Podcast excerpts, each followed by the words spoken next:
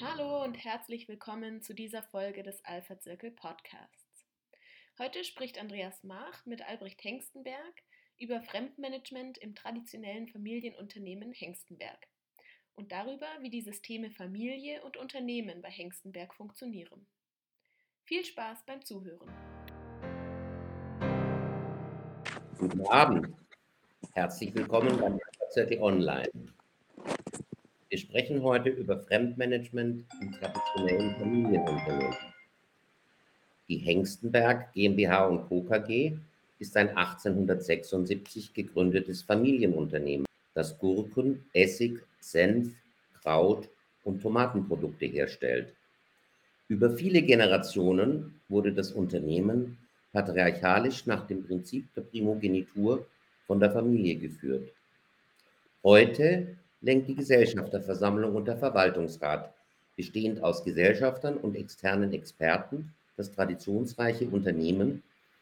Seit drei Jahren sind der CEO und der CFO externe Manager.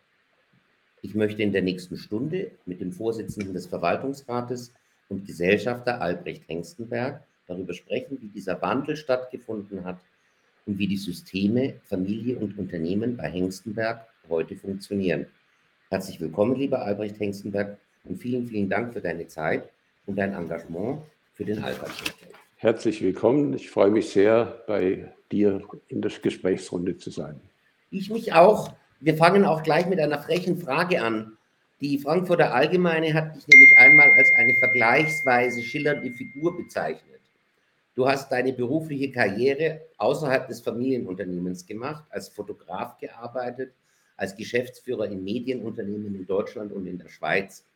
Das ist heute eigentlich nicht mehr ungewöhnlich, denn viele junge Unternehmensnachfolger wollen außerhalb des eigenen Unternehmens Karriere machen, bevor sie, wenn überhaupt, in Familienunternehmen Aufgaben übernehmen. War es bei dir so, dass dir Esslingen und die Gurken- und Krauternte, das Herzstück der Beschaffung bei Henstenberg, vielleicht zu eng war? Oder warum hat es dich nicht ins Unternehmen gezogen? Und nachdem wir deine Eltern in den 30er Jahren skifahrenderweise im Hintergrund sehen. Wie ist das bei denen angekommen? Also, äh, das ist keine freche Frage, sondern äh, eine wunderbare Frage. Ähm, du hast ja in der Einleitung gesagt, äh, das Unternehmen wurde über mehrere Generationen patriarchalisch geführt. Und äh, wir sind äh, fünf Geschwister und zwei davon sind sehr begabt und sehr kenntnisreich, die haben die Leitung des Unternehmens übertragen bekommen und haben sie auch gerne wahrgenommen. Und ich als Jüngster äh, hatte sozusagen die freie Wahl. Ich habe mich für die Kreativität entschieden und für meinen eigenen Weg. Und äh, ja, das war nicht ein Widerwillen, sondern es war eigentlich strukturell so vorgesehen.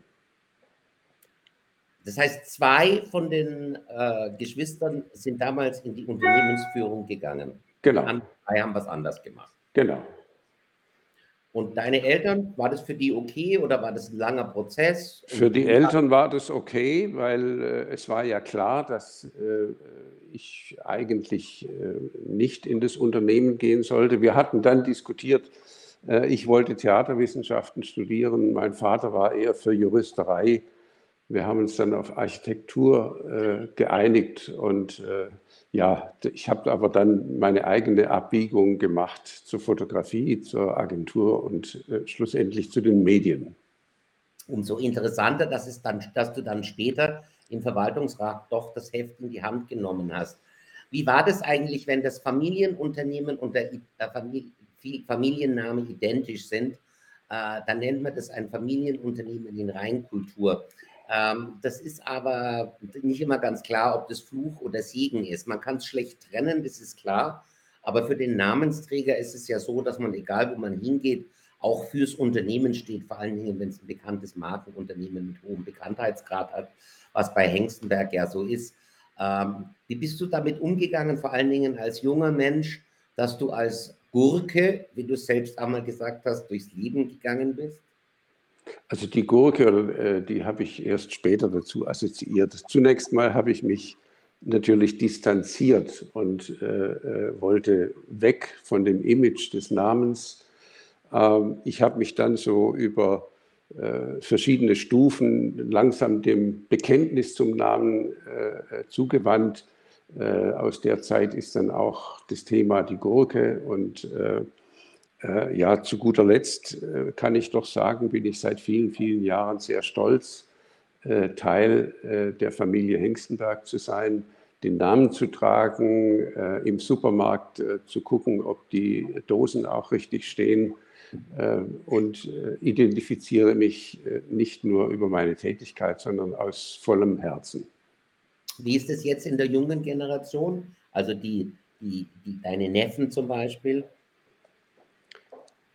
Äh, meine Neffen sind äh, zunächst mal aktiv, also zwei der Neffen sind, es ja, gibt eine Vielzahl, aber zwei äh, äh waren operativ äh, im Unternehmen tätig und äh, als wir dann über die Umänderung der Struktur, über die Anpassung, über die Modernisierung des Unternehmens gesprochen haben. Da haben wir relativ schnell uns verständigt, dass eine Monokultur oder eine patriarchalische äh, Erbfolge äh, nicht mehr zeitgemäß ist und äh, dass wir da neue Systeme entwickeln und vereinbaren müssen.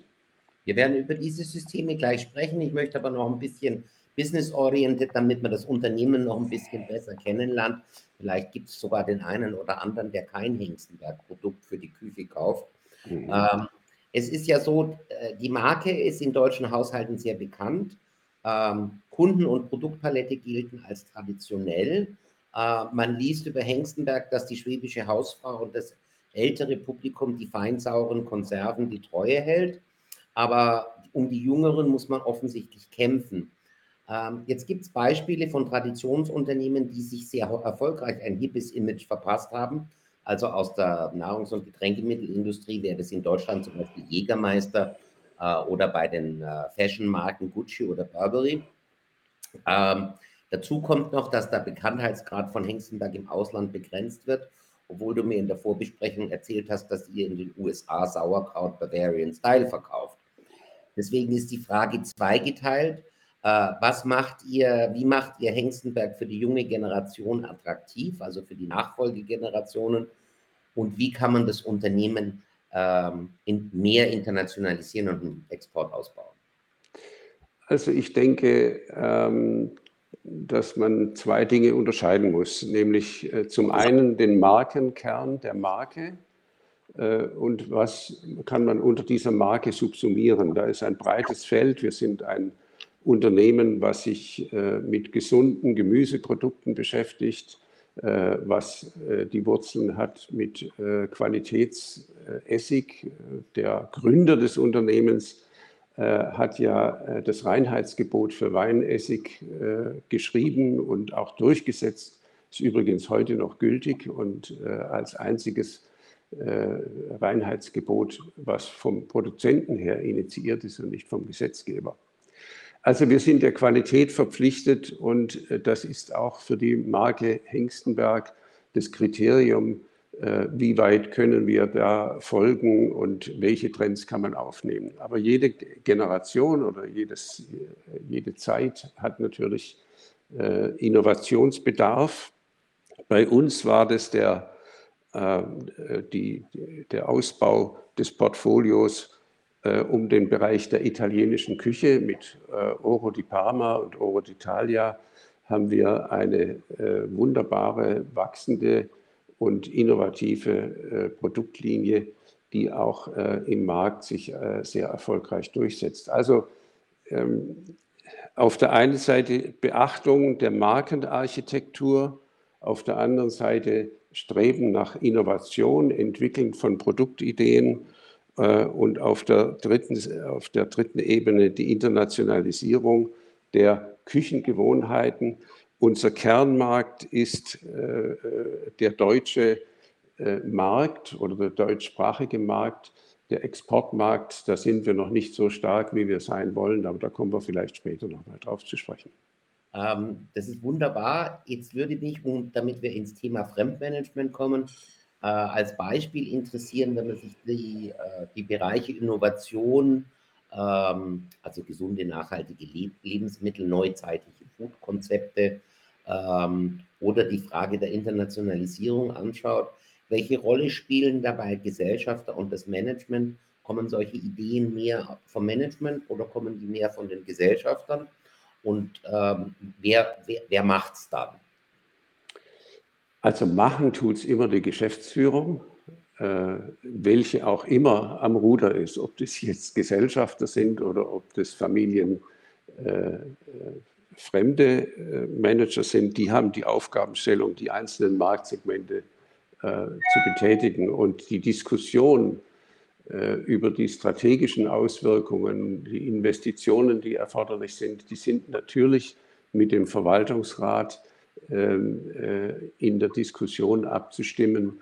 Aber der äh, generelle äh, Ansatz zur Umsetzung von strategischen Leitlinien äh, ist natürlich bei der Geschäftsführung angesiedelt. Die strategischen Leitlinien, das ist so äh, etwas, äh, was die Gesellschafter äh, formulieren und wo sie äh, niederlegen, wie sie ihr Unternehmen für die Zukunft äh, sehen. Jetzt gehen wir auf das Thema externes Management. Da gibt es ja einen wesentlichen Unterschied, nämlich wenn ein Familienunternehmen externes Management einsetzt, dann überlässt sie gewissermaßen das Schicksal des Unternehmens nicht mehr dem Genpool der Familie. Ähm, da gibt es relativ viel Forschung dazu. Ähm, da kommt in der Forschung meistens, wird es dann als Professionalisierung bezeichnet, indem das Familienunternehmen aus der reinen Familienkontrolle herauswächst. Wenn man jetzt, äh, das würde mich interessieren, seht ihr das bei Hengstenberg auch als Professionalisierung? Ähm, und wie hat sich auch das Unternehmen verändert, nachdem der Prozess gestartet wurde und es ein familienfremdes Management gab? Und vielleicht nochmal so als, als, dritte, als dritter Teil, was musste man da auf der Gesellschaftsebene alles tun, damit das auch wirklich funktioniert, das Miteinander? Also ich kann mit dem Begriff der Professionalisierung nicht so viel anfangen, weil äh, das bedeutet ja auf der anderen Seite eine Diskriminierung der handelnden Personen, die da äh, abgelöst werden. Und das ist ja nicht der Fall. Also ich finde das so ein bisschen ein, ein Beraterspruch.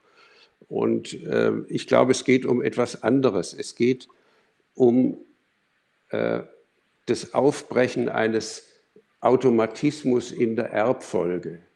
Äh, was durch ein Unternehmen mit unserer Tradition eigentlich natürlich über die ersten äh, Generationen hinweg äh, als Prinzip weiterverfolgt wurde, was aber heute nicht mehr in die Landschaft passt. Ich glaube, die Gesellschafter haben sich selber zu einer Diskussion über die Unternehmensziele, die Unternehmenswerte und die strategischen Eckpunkte ähm, äh, zusammengefunden. Sie haben da einen, einen äh, Familienkompass entwickelt, äh, nicht Familienverfassung, sondern Familienkompass als eine Richtung vorgegeben. Und ähm, daraus folgt, dass man für die Besetzung der Positionen in den Führungsebenen, die äh, hier wesentliche ähm, Leitlinien verfolgen, sei es jetzt die Geschäftsführung oder der Verwaltungsrat, dass hier äh, nach diesen Leitlinien Auswahl getroffen wird, ein, im Zweifelsfall ein Assessment Center gemacht wird und äh, geprüft wird, ob das passt.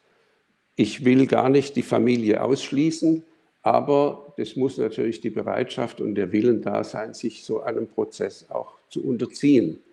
Und äh, das ist nicht ganz einfach. Das geht nur, wenn man mit aller Offenheit und mit aller Transparenz solche äh, Prozesse durchführt, mit allen Beteiligten auch äh, offen und transparent diskutiert, um allfällige Verletzungen zu vermeiden und äh, äh, eben die Ziele auch zu erreichen, die man sich mit so einer neuen Struktur äh, erhofft.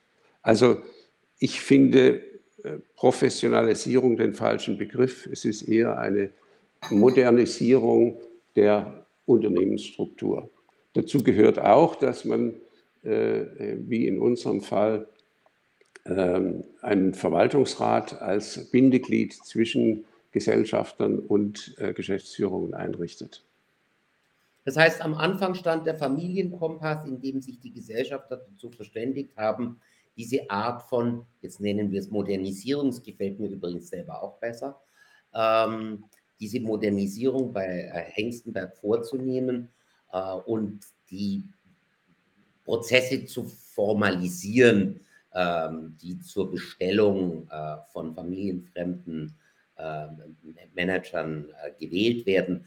Äh, kannst du uns noch ein paar andere Punkte sagen, was dieser Prozess der Modernisierung bei Hengstenberg alles umfasste und wie ihr das implementiert habt? Naja, also äh, ich habe ja schon äh, angedeutet, zunächst mal ist es äh, ein Stufenprozess, der über mehrere Jahre geht. Das ist ja nicht etwas, wo man sich hinsetzt und sagt, so jetzt machen wir mal eine neue äh, Struktur, sondern man diskutiert es, man greift ab, wo sind die Interessen, äh, äh, was sind die Erfordernisse des Marktes, wo müssen wir hin, wo wollen wir hin. Äh, und äh, daraus ergibt sich dann eine, eine Führungsstruktur für das Unternehmen, bestehend aus der Gesellschafterversammlung als das oberste Gremium. Äh, die Gesellschafterversammlung setzt einen Verwaltungsrat ein, um sozusagen das Risikomanagement und die Personalpolitik für den operativen Bereich äh, sicherzustellen. Das ist ein wesentlicher Punkt, die, oder sind zwei wesentliche Punkte, die Personalpolitik und äh, das Risikomanagement. Und ich glaube, die Kunst ist es, ähm, sich darüber im Klaren zu werden, äh, was das Unternehmen letztlich ist und was es bedeutet und mit welcher Position es im Markt ist. Es gibt ja oftmals einen äh, gravierenden Unterschied in der Eigensicht und in der Fremdsicht, in, in der Außensicht. Äh, gelegentlich, und ich würde es sogar für Hengstenberg äh, als ein Risiko betrachten, wenn die Marke äh, so bekannt ist, wie, wie, wie unsere Marke das ist, äh, äh, wird gelegentlich die wirtschaftliche Kraft überschätzt. Ähm, und ich denke, das ist ein ganz elementarer Punkt, hier eine ähm, klare Linie als mittelständisches Unternehmen zu entwickeln und damit eben für Talente im Markt interessant zu werden und auch für äh, unsere äh, Partner, ob es jetzt die Banken oder äh, die Lieferanten oder die Kunden sind, das sind entscheidende Positionen, die man klar im Markt kommunizieren muss, um hier nachhaltig und erfolgreich agieren zu können. Also wir haben ähm, Aus, Auswahlkriterien der Geschäftsführung, wir haben äh, Risikomanagement, äh, wir haben äh, Personalmanagementsysteme, äh, also wahrscheinlich Leistungsbewertung und Vergütung, ähm, um eben auch die Attraktivität des Unternehmens für Fremde zu erhöhen. Ähm, wir haben den professionellen Verwaltungsrat. Das ist auch so ein Schritt im Rahmen der Modernisierung, Strich wenn ich da vielleicht Gerne. dazwischen gehen darf, der professionelle Verwaltungsrat, der, ich, ich stoße mich immer an diesen Begriff des Professionellen, weil die Gegenposition das Unprofessionelle ist.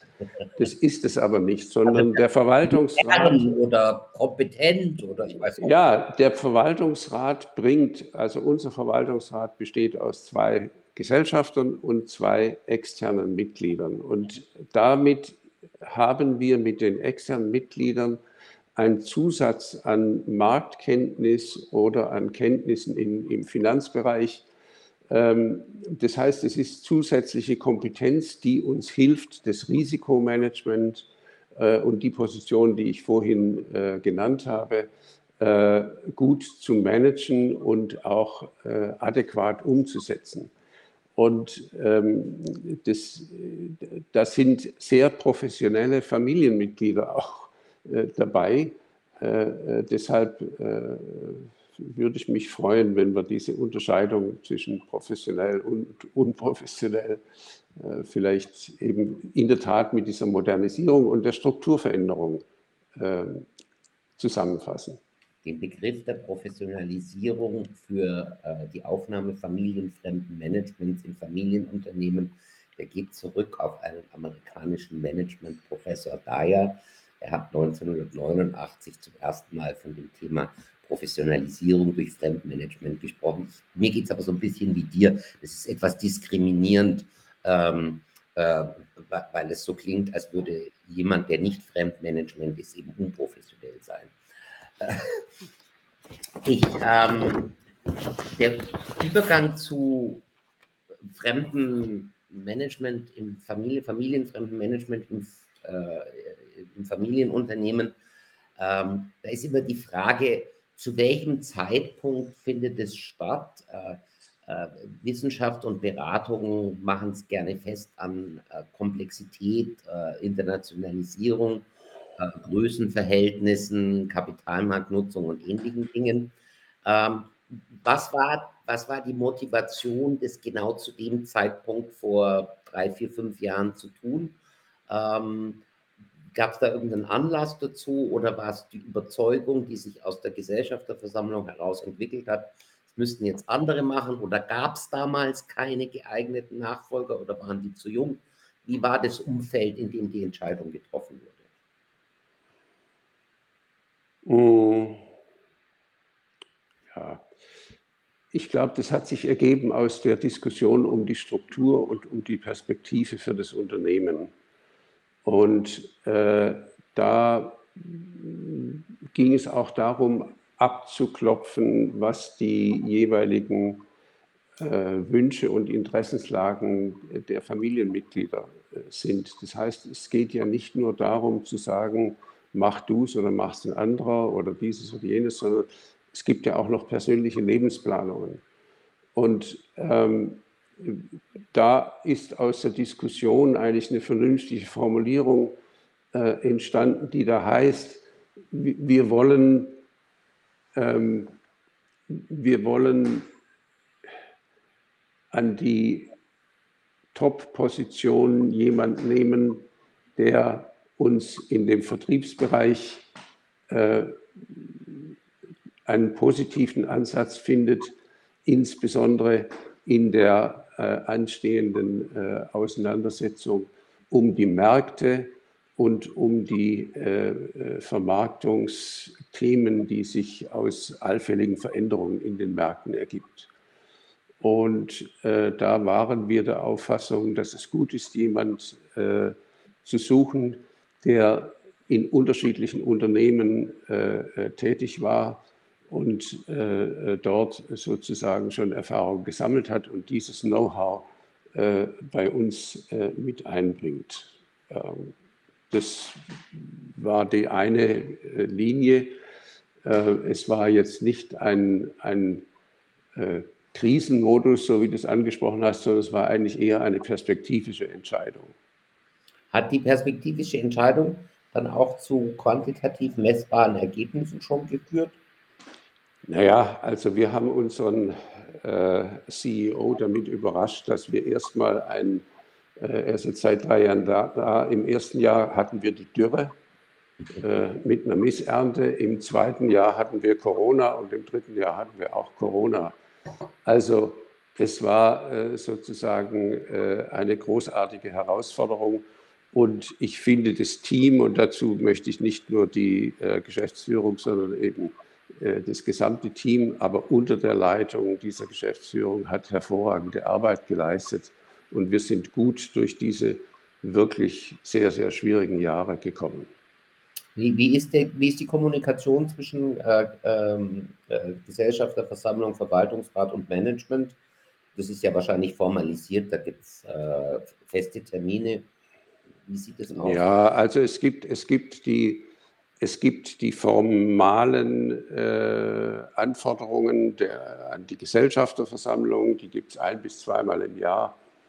Ähm, die Verwaltungsratssitzungen, die gibt es äh, fünfmal im Jahr. Ähm, und darüber hinaus habe ich als äh, Vorsitzender des Verwaltungsrats einen regen Austausch äh, mit dem CEO und wir haben auch eingeführt, dass wenn ein Gesellschafter, der auch äh, viel vom operativen Geschäft versteht, weil es über viele Jahre gemacht hat, durchaus mal zum Hörer greifen kann und mal nachfragen kann äh, äh direkt, wie, wie läuft es denn da und was ist da und wie geht denn das.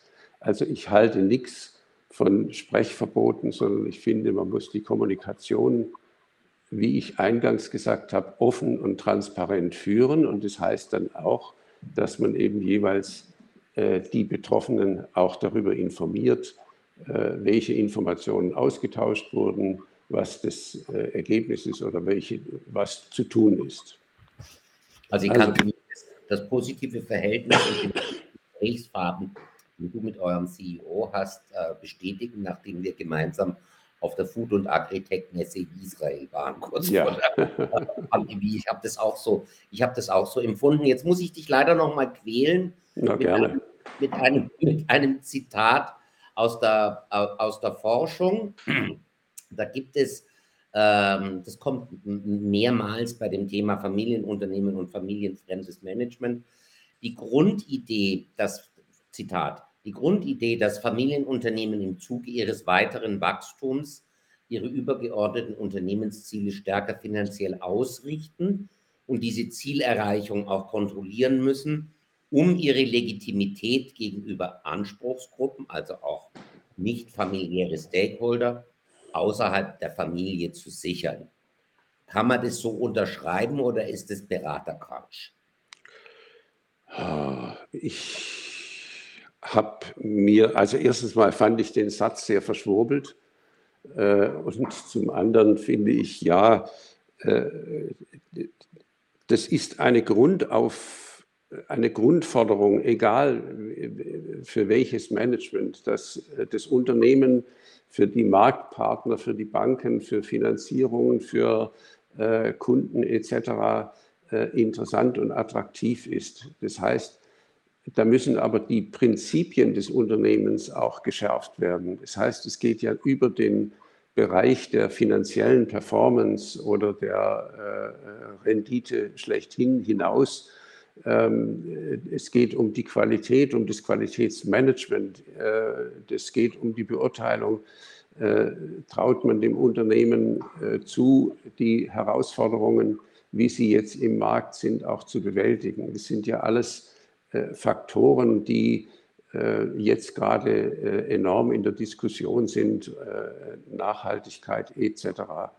Ähm, also ich finde, ich finde, äh, dass die Ziele natürlich auf Basis einer sehr guten äh, kommerziellen Performance äh, erfüllt werden müssen, aber es müssen eben auch die qualitativen Ziele und Aspekte und die Anforderungen des Zeitgeists erfüllt werden. Und so gesehen, ähm, ja, ist es für mich ein Paket. Sind, ist denn die Kontrolle dieser Zielerreichung also da sind wir wieder beim Thema formalisiertes Personalmanagement. Hat sich das verändert oder gab es das vorher auch schon?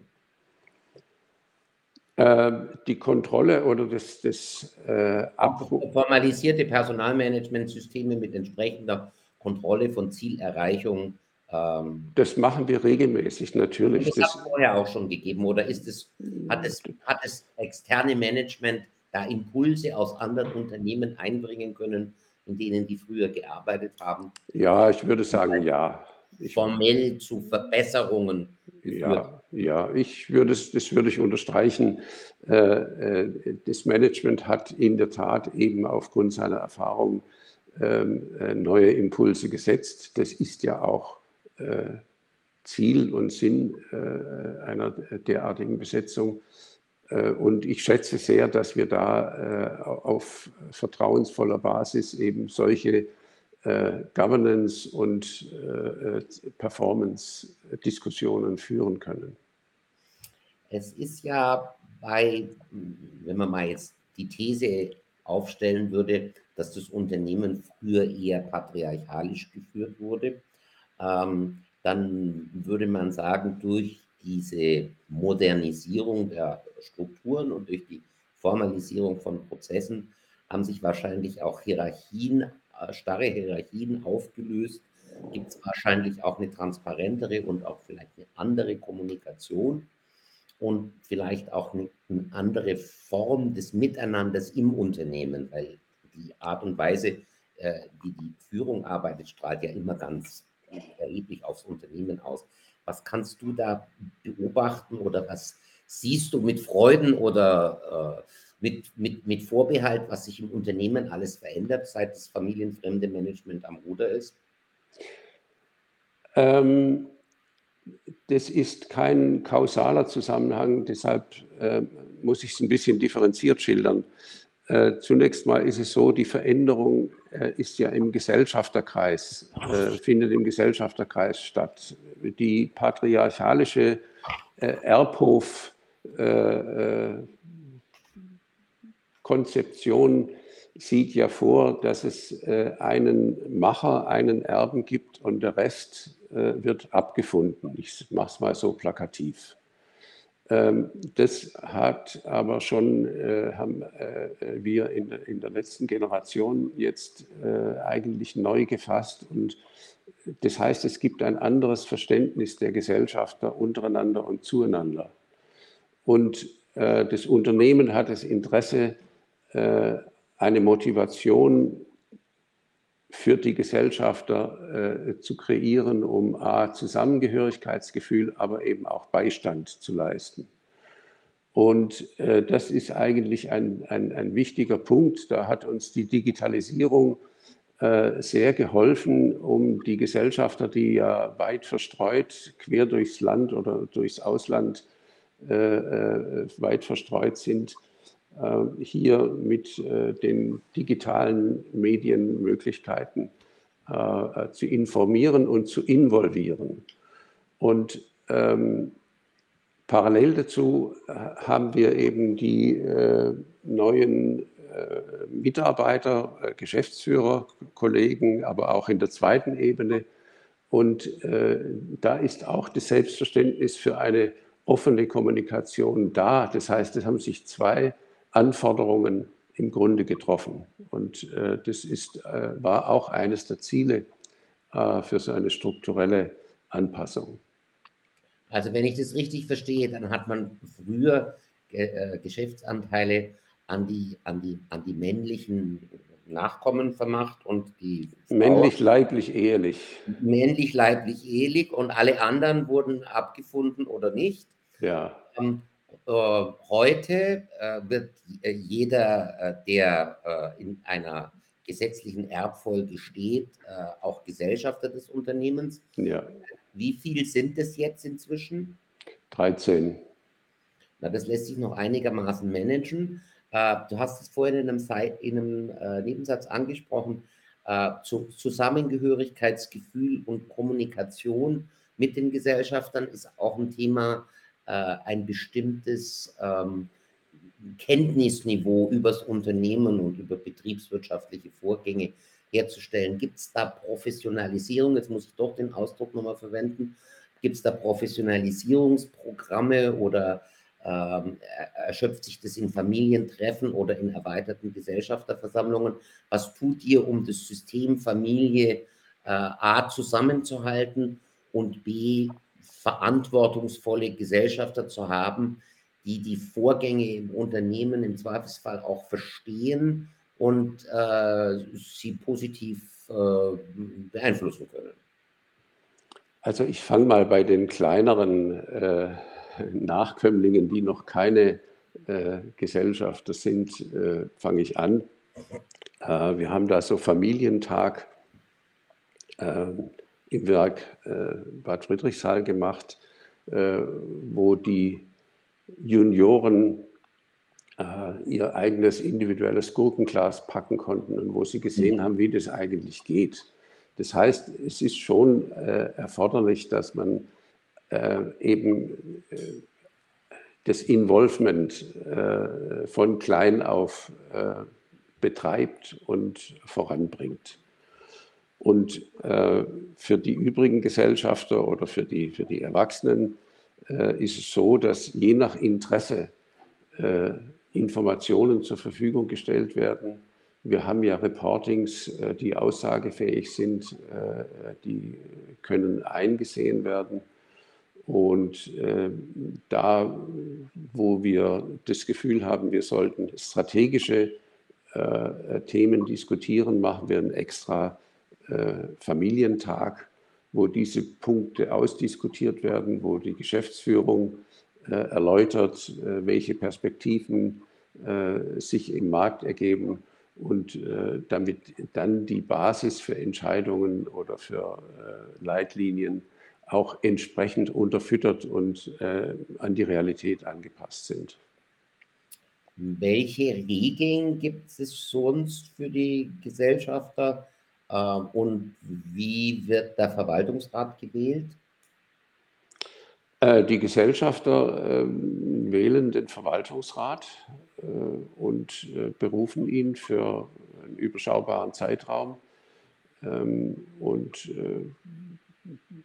das ist eben auch ein, ein Prozess, wo jeweils diskutiert wird, war das jetzt erfolgreich, waren die Themen, die die Gesellschafterversammlung erwartet, sind die äh, ausreichend ähm, durch den Verwaltungsrat und die Geschäftsführung abgedeckt. Der Verwaltungsrat hat auch die Aufgabenstellung, äh, Themen zu erläutern äh, und äh, im Zweifelsfall auch Entscheidungsvorlagen äh, zu kommentieren.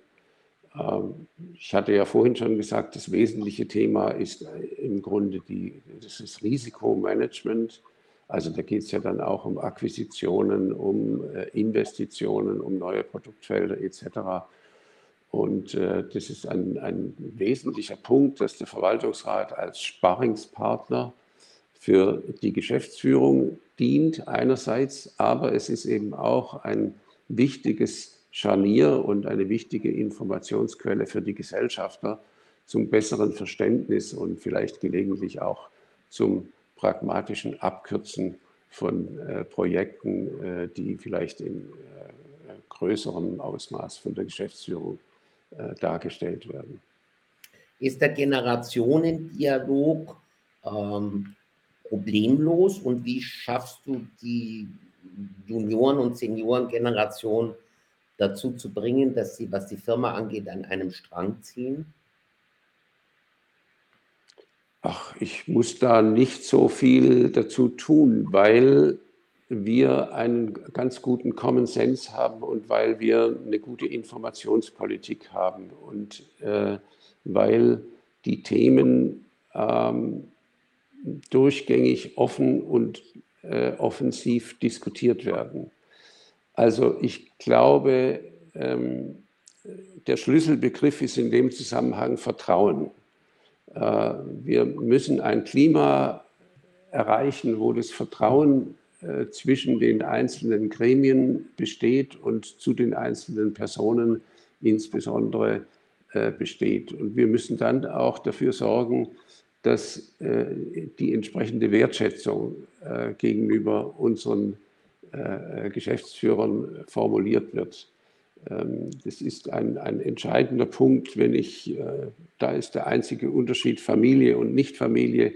Also wir müssen schon uns bemühen, äh, dass wir deutlich machen, wenn wir wertschätzend eine Beurteilung machen und dann müssen wir das auch zum Ausdruck bringen. Ähm, jetzt habe ich aber gerade den Faden verloren. Was war noch der zweite Teil ja, deiner Frage? Frage? Du hast es eigentlich schon beantwortet. Mhm. Dann darf, frage ich jetzt noch nach, ob, das, ob du das beantworten würdest. Was habt ihr für eine Dividendenpolitik? Ja, so viel wie möglich und so wenig wie nötig. ähm, wer, äh, der Vorsitzende im Verwaltungsrat bist du und dein Neffe, wenn ich das richtig verstanden ja. habe, der Vorsitzende der Gesellschafterversammlung. Ja. Damit, damit, haben wir schon mal zwei Generationen im, im Dialog ja. Ja. Jetzt muss ich noch einen kleinen Ausflug machen äh, in, in, in, den Markt. Ähm, Hengstenberg hat ja einen großen bayerischen Konkurrenten. Ich weiß nicht, ob ihr den als Konkurrenten empfindet, nämlich Develei vor den Toren von München. Ähm, bei Devela ist die Situation anders. Da wird das Unternehmen von den beiden Brüdern Durach geführt. Ähm, und Devela ist ungefähr dreimal so groß wie äh, Hengstenberg. Ähm, wie beurteilst du als Albrecht Hengstenberg den bayerischen Konkurrenten? Was machen die anders, besser? Kann man von denen was lernen? Wünscht ihr euch gegenseitig die Krätze an den Hals oder wie ist es? Ich denke, das ist ein wunderbares Unternehmen und äh, ich schaue mit Wohlgefallen äh, dahin. Und äh, äh auf der anderen Seite äh, sind wir, äh, machen wir was anderes. Die Unternehmen unterscheiden sich in, ihrer, in ihrem Portfolio und in ihrer Gesamtstruktur. Und ich denke, wir müssen für uns unsere Stärken äh, definieren, äh, können nicht äh, so viel nach links und rechts gucken. Ähm, ich glaube, dass wir als äh, Firma Hengstenberg äh, eine Verpflichtung haben, die Marke ähm, mit Produkten anzureichern und immer wieder zu beleben und innovativ im Markt zu platzieren. Unsere Stärke ist, dass wir eine gute oder eine sehr gute Position in den jeweiligen äh, Marktsegmenten haben. Wir sind beim Sauerkraut unangefochtener Marktführer. Wir sind beim Essig Marktführer. Wir, wir sind eigentlich in Top-Position. Bei der Tomate sind wir stark. Also das ist eigentlich unsere Hausaufgabe ständig, äh, beziehungsweise die Hausaufgabe der Geschäftsführung, ähm, äh, ständig an, diesen, an dieser Performance zu arbeiten, das Qualitätsmanagement zu stärken, äh, die Produktionsprozesse schlank zu machen, die Innovationen wahrzunehmen, ob sie jetzt zu dem Thema Nachhaltigkeit oder äh, zum Thema Recycling oder äh, zum Thema Qualitätsmanagement insgesamt äh, beitragen. Das sind die Herausforderungen. Das müssen wir machen. Das ist unsere Stärke von der Gründung in 1876. Und äh, da müssen wir tüchtig dran weiterarbeiten und nicht unbedingt jetzt äh, uns mit anderen äh, vergleichen. Ähm du hast jetzt schon über die Herausforderungen schon gesprochen, ähm, die auf Hengstenberg warten. Habt ihr durch die Pandemie, ähm, habt ihr profitiert? Weil so manche Lebensmittelhersteller haben ja durch die langen äh, Schließzeiten äh, und den äh, Lockdown deutliche Zuwächse erzielt äh, in der Pandemie. Ähm, wir haben ähm, absatzseitig äh, durchaus äh, eine positive Entwicklung äh, gehabt in den, in den beiden Jahren.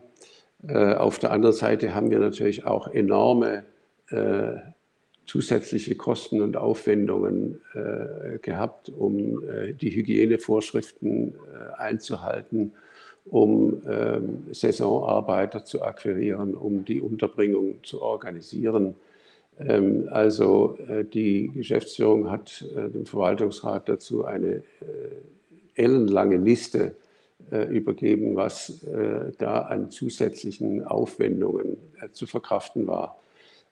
Alles und alles in allem sind wir ganz gut Zeit gekommen, aber es sind enorme Belastungen und Herausforderungen und das ist ja auch noch nicht zu Ende.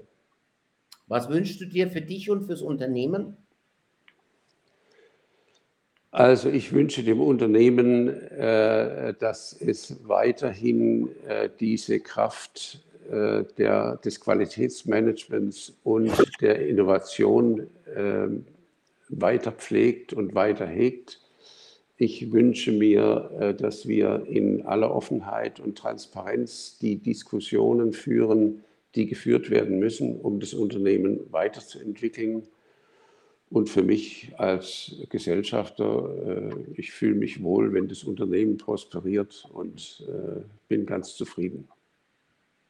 Das ist doch, eine, das ist doch ein gutes Schluss, Schlusswort, wenn man zufrieden ist. Wir machen auch äh, zeitmäßig eine absolute Punktlandung. Mhm. Ähm, lieber Albrecht, noch ein paar äh, Bemerkungen.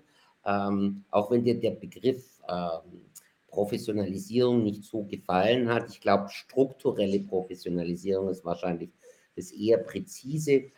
der eher präzisere Ausdruck für diese Form von Modernisierung in Unternehmen, die externes Management äh, aufnehmen. Es gilt in den Betrachtungen von äh, Familienunternehmen über einen längeren Zeitraum und auch historisch gesehen Familienunternehmen, die über viele Generationen existieren, ähm, gilt es allgemein als Erfolg, äh, Erfolgsfaktor für den Erhalt eines Unternehmens über Generationen. Es ist auch klar, wenn man sich die schlechten Beispiele anschaut, äh, Familienstreitereien, Spannungen zwischen ja. äh, Gesellschaftern untereinander, äh, unfähige Nachfolger und ähnliche äh, Dinge. Äh, darüber äh, schreibe ich ja auch in unserem neuen Buch Familienunternehmen erfolgreich über Generationen, das mit etwas Verspätung, teilweise Pandemie, teilweise verlagsbedingt, nun 2022 endlich herauskommt. Und wir werden in den nächsten Monaten und über das ganze Jahr 2022 äh, verteilt Unternehmensbeispiele aus dem Buch, sind insgesamt 25 Monographien, ähm, online und in Präsenzveranstaltungen vorstellen zu unterschiedlichen Aspekten äh, der Unternehmensführung und der Langlebigkeit von Familienunternehmen.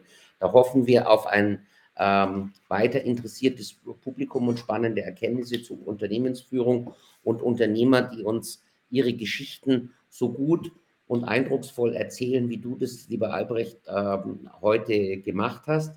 Ähm, ich danke dir ganz herzlich für deine Zeit, äh, wünsche dir alles, alles Gute, ähm, dass deine, deine unternehmerischen und persönlichen Ziele auch alle erreicht werden und bedanke mich bei Ihnen allen fürs Zuhören, wünsche Ihnen einen schönen Abend, freue mich, wenn wir uns bald beim Alpha-Zirkel auch persönlich sehen. Bleiben Sie uns gewogen. Alles Gute.